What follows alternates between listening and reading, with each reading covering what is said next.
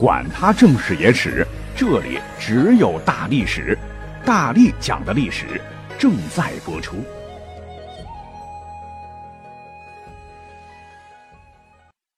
大家好，我是大力丸，今天是五月二十七号啊，就是一周前吧，五二零吧。咱们 VIP 群的有一位来自青岛的，名字叫做一只小丸子的听友，就问我说：“大力丸啊，我有一个大胆的想法。”你说咱们群当中啊，有很多的小伙子、大姑娘啊，大家伙儿对对相亲找对象感兴趣，你能不能出几期啊古人的婚嫁科普内容呢？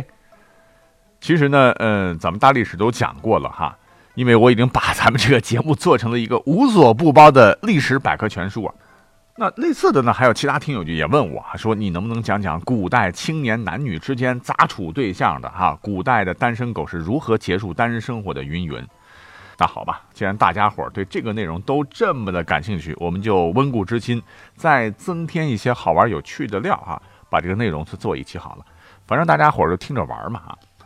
呃，其实说实在的，有的时候我也感到很疑惑啊。你看，咱们都已经进入二十一世纪的信息时代了哈，通讯工具、通讯软件那么的多，男男女女交往，按照这个道理来说的话，要比古人便捷 N 倍啊。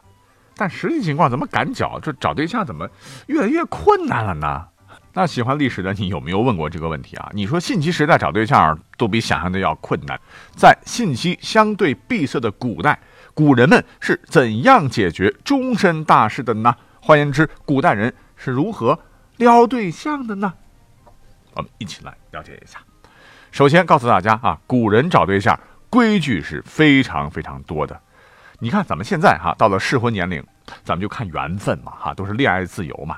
古代不行啊，因为人们的平均寿命要短，人在古代才是第一生产力，因为那个时候嘛，农耕社会嘛啊，那古代人越多，哎，就代表劳动力增多嘛，这直接关系到国家经济啊。所以呢，为了祖国的未来，从古至今，历朝历代都是想尽办法增加人口，怎么增加的呢？就是赶紧让适龄青年都结婚呐。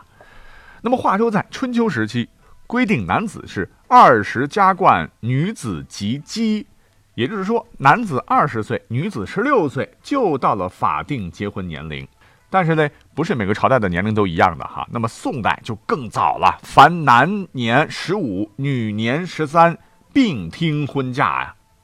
那么古人到了法定的年龄，怎么结婚呢？前头也说了哈。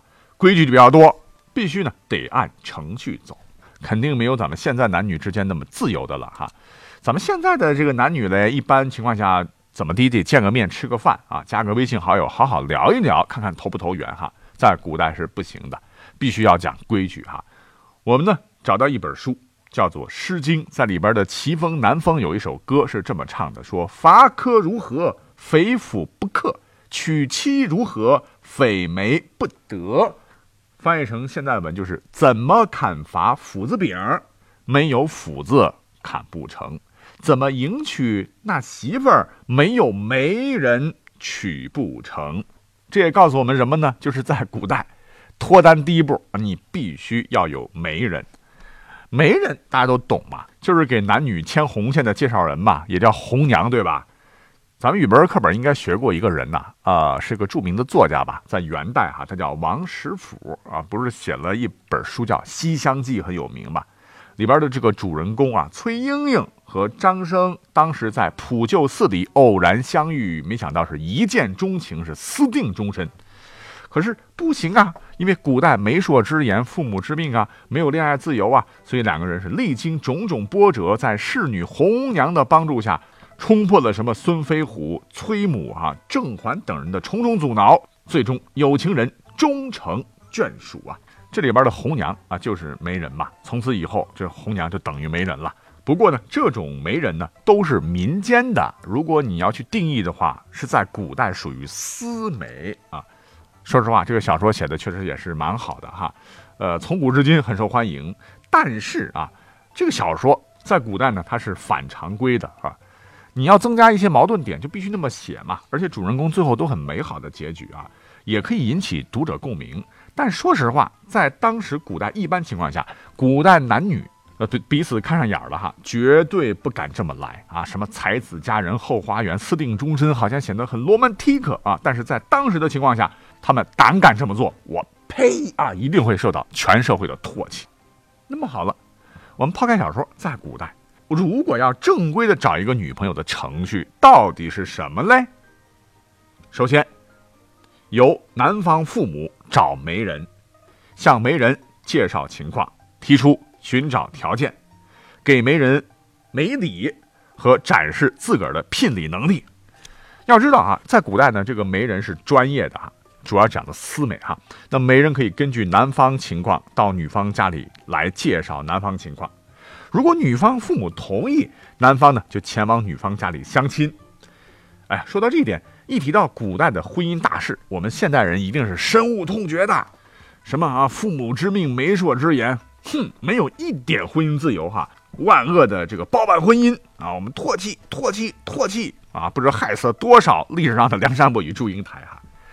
其实呢，你如果你这么理解的话，嗯，严格来说也不算完全对哈，因为古代这事儿吧，也得挑时代啊，看情况。也就是说，这个事情嘞，并不是绝对的哈。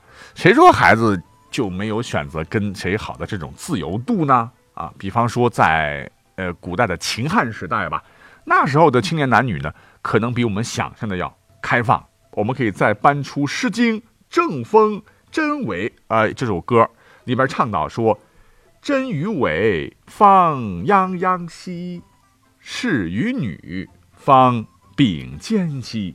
女曰：关乎。士曰：既且。且往关乎。”啊，别别别，我也背不下来，直接大白话来翻译一下，就是说。真水、伪水两条河流的名字啊，长又长，河水流淌向远方，男男女女城外游，手拿尖草求吉祥。女的说：“咱们去看看。”男的说：“我已去过一趟了。”那没关系，再去一趟又何妨啊？渭水对岸好地方，地方热闹又宽敞，男女结伴一起逛，相互戏谑喜洋洋，赠朵芍药。勿相忘。哎，这首诗就描写了当年郑国青年男女啊，在三月三上巳节集体会男女的风俗啊，就相当于咱们现在的相亲大会啊，就少男少女啊，打扮的漂漂亮亮的来到河边吧，相互之间畅快的同行交谈，他们手持兰草或者芍药，毫不避讳的向自己的心上人示爱啊。再比方说，还有首诗叫《正风也有蔓草》。也是一首能够反映当时青年男女真实恋爱场景的诗歌。说：“朝有蔓草，零露檀溪，有美一人，清扬婉兮。邂逅相遇，是我愿兮。野草漫漫连成片，草上露珠亮闪闪。有位美女路上走，眉清目秀，美又艳。”不期而遇，真正巧，正好适合我心意呀。也有蔓草，零露攘攘，有美一人，宛如清扬。邂逅相遇，与子偕藏。野草漫漫连成片，草上露珠大又圆。有位美女路上走，眉清目秀，美容颜。不期而遇，真正巧，与她幽会两心欢呐。携藏。藏，隐藏的藏，一同藏匿，就是指这对少男少女啊，对上眼儿了，一同消失在草木丛中，干嘛呢？呃，该干嘛干嘛吧，你可以脑补吧。那还有一本书，就是大名鼎鼎的《周礼》，其中也说：“仲春之月，令会男女，于是时也，笨者不进呐。”禁止的禁。那么这一句的重点就在“笨”这个字上，这个“笨”读四声。有人说呢。没小朋友吧？哈，没有哈，就是野外野合的意思。嗯，当年孔子老先生就就是这样来到人间的。当然了，也有一种说法认为，这个奔就是奔礼啊，是纳采、问名、纳吉、纳征、请妻和亲迎的婚礼六道程序。可是呢，现在很多人都倾向于前一种解释啊。所以你要这么说的话，感觉好像古人比起现代人啊，他们都自由大发了哈。那么这个时候呢？是在春秋时期，要记住，战争频繁，人口稀少，那奔放就奔放点吧，就允许未婚男女在仲春时候自由相会啊，自由同居，都是为了国家兴旺嘛哈。那么随着这个历史啊在向后发展，哎呦，这方面可就越来越严了哈。尤其是到了宋代啊，受到了程朱理学的影响，男女授受不亲嘛，男女之间就不能够那么随意了。可是呢，在这种严苛的情况下，也不是大家伙想的那样治啊。哦，当个女生每天打扮的美美的啊，仰盖深闺人未识啊，到出嫁的时候没有选择权，只能是嫁鸡随鸡，嫁狗随狗吗？这样的话，对女孩来说是不是太过残忍了呢？那么历史的真相真的如此吗？答案是并不是。那前头说了一般程序呢，男方呢先找媒人，媒人呢根据男方情况到女方家里介绍男方。如果说女方父母同意，男方呢可以前往女方家里相亲。在交谈之中，小伙子得拼命的展现自个儿的一些特质，比方说交际能力怎么样啊，学识如何呀？嗯，那么女孩子当然是不能够露面的啊。虽然说不能够在公共场合露面，其实呢，一般情况下会躲在楼上或者在门后偷偷的来观察这个男孩。如果说他觉得嗯蛮帅的哈，就会向父母点头表示满意。女方的父母呢，如果也觉得男方不错，那小伙子的婚姻大事大概是有戏了。反之，如果大姑娘对这个小伙子瞧不上眼啊，就会摇头 no。那女方父母会议之后呢，一般都会婉拒。我家的这个爱女呢，特别黏妈妈啊，不想这么早的出嫁啊，sorry。所以呢，我们要在这里也要扫个盲哈。其实咱们国家的古代并不是完全掀了盖头，两个人才认识。作为子女呢，也是有一定自由度的。因为谁家的父母都希望自个儿的孩子今后婚姻美满幸福，日子过得好好嘛。古代的父母，现在的父母的心都是一样的。虽然说也有吧，哈，非看上人家的这个彩礼了，或者是看着人家的门第了，逼着女儿嫁给他不爱的那个人，但还是属于个别的哈。别说古代，我们现在也有啊，对吧？但是呢，从孝心的角度来讲的话，父母的这个话呢，也是作为呃重要参考。那说到这里呢。既然如此啊，所以古代们有些历史名人呐，为了早早的结束自己单身狗的日子啊，也是想出了很多大招来从女方的长辈那得到突破啊，就是抓住了问题的牛鼻子嘛啊，最终是抱得美人归。那时间关系，我们就挑一位好了哈，比较典型的。话说在晋朝呢，有一个才子，唤作温峤，他的姑母刘氏家里呢有一个女儿。生的是如花似玉啊，又聪明伶俐，温巧是喜欢的不得了。那巧了，嗯，他姑母不知道温巧喜欢自个儿女儿啊，啊，就拜托他帮着呢，给自个儿的爱女呢来介绍个对象。温巧呢就答应了下来。啊，他就问姑母啊，你说现在呢好男人可不好找啊，嗯，您看条件像我这样的 OK 不？姑母她不知道有计啊，就回答啊，行。你这个条件就成。那几天之后呢？温峤就向姑母回报：“得嘞，你让我办的事儿搞定了。我呀，已经给妹妹啊找到一个和我条件差不多的人呐。人家呢还带来了聘礼来呢。当时估计这姑母很信任温巧，哈哈，摆了一堆的这个彩礼啊，动心了吧？被外甥这么一忽悠。”呃，也没看对方什么长相嘛，也没提出什么见面的要求，就非常高兴的答应了下来。反正不知道温桥一双巧嘴怎么说的吧，竟然做的是天衣无缝。经过一番准备，哎，婚礼就举行了。那举行了交拜礼，新人呢来到洞房花烛夜的时候嘞，新娘的这个红盖头一掀，啊，你啊，才发现新郎就是自己的表哥。温桥本人呐，哈哈，马上新娘大叫啊！天杀的，奴家本来就疑心新郎是你，果然不出我所料啊！其实呢，这个新娘子也挺喜欢这个温峤的，最终呢，还真是有情人终成眷属了。那由此看来，甭管是古代现代，只要有机会，各位千万不要错过，爱拼才会赢吧！哈，所以温老师这股子精神要好好的学学哟。那好了，刚才我们也说了哈，说这个媒人的作用是非常重要的。当然，温泉自个儿当自个儿的红娘，这个例外哈。那么在古代，要知道这个红娘算是一个比较稳定的工作的，他们要做的就是撮合婚姻。而且这个职业在古代非常讲究信誉啊，绝对不会乱点鸳鸯谱。那街坊邻里的这低头不见抬头见，如果呢双方介绍的不合适啊，婚事被毁了，不光是会丢脸，他的信誉也会被毁啊。那在一定程度上呢，也就保证了古代经过媒人介绍的双方啊，基本上这个家庭都是稳定的，是门当户对，可以白头偕老啊。当然也有过不下去的，可是古代离婚可能不如现在这么简单吧哈。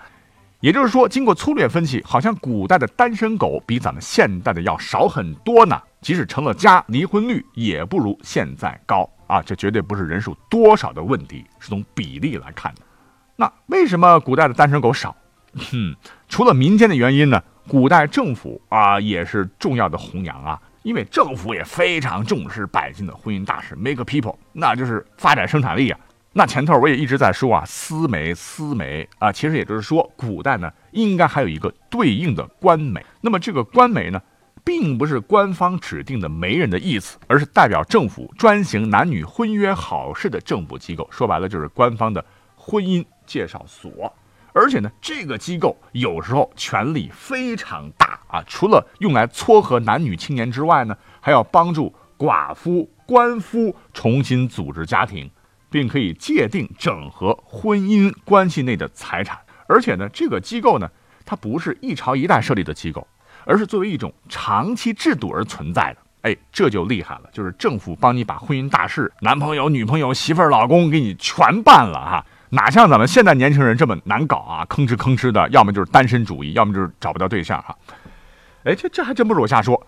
古代人口就是生产力，为了尽量减少剩男剩女这种社会现象的出现，很多朝代呢会提前女性的婚配年龄，并强制出嫁，用官媒来拉女配，强制结婚。有的朝代甚至颁布处罚条例，对剩男剩女进行惩处。比方说，晋代的《武帝纪》就记载说，司马炎在太史九年冬十月诏令，说至女年十七，父母不嫁者，使长吏。配之，这女孩子长到十七岁，如果父母不将闺女嫁出去，地方官府呢就会找个剩男逼其出嫁。所以这么来讲的话，对于我们这些很多找不到男女朋友的年轻人来说，呃，穿越回古代，也许是一个解决婚姻大事的好机会。好，感谢收听本期节目，我们下期再会。